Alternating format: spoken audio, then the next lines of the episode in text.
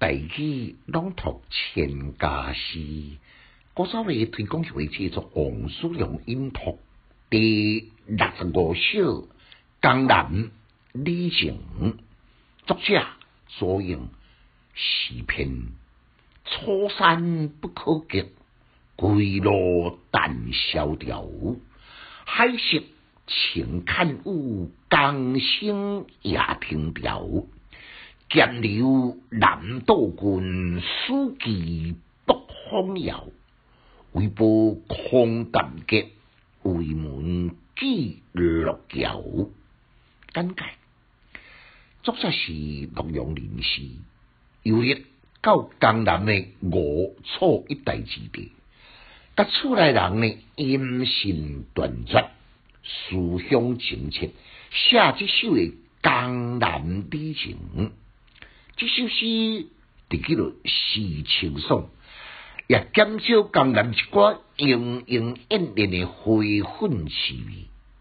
头一年，初山不可及，归路但萧条。将江南的景色用意象来表达，也显示初地三年呢绵延不绝。要倒转去的路是迄种的崎岖萧条。第二年，海色晴看雾，江声也听调。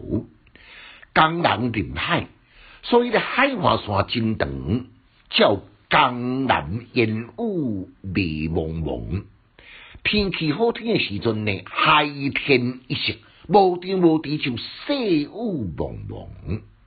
听到大江波涛澎湃声音，就知讲暗时啊。有迄个海潮来临，当中的雾甲调透露思乡的情绪，沉郁自舞，汹涌树条。第三年，剑流南渡郡，书记北风摇。我书剑飘零，已经到五地咯。记留在传说古时埋有太阿梁山两百宝剑的五地。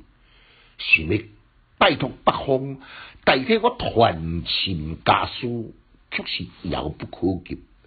这个所在真出名的名山，叫做空淡阁。家乡的人是看未到，也食未到，真想要寄一寡倒等于和亲友来分享。然过呢，什么人会当为我来传递呢？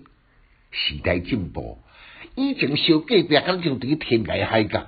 现在天涯海角，敢就伫小隔壁，卖讲是空谈嘅，要寄什么就寄什么，快速利便，所以咱大家都爱笑话我。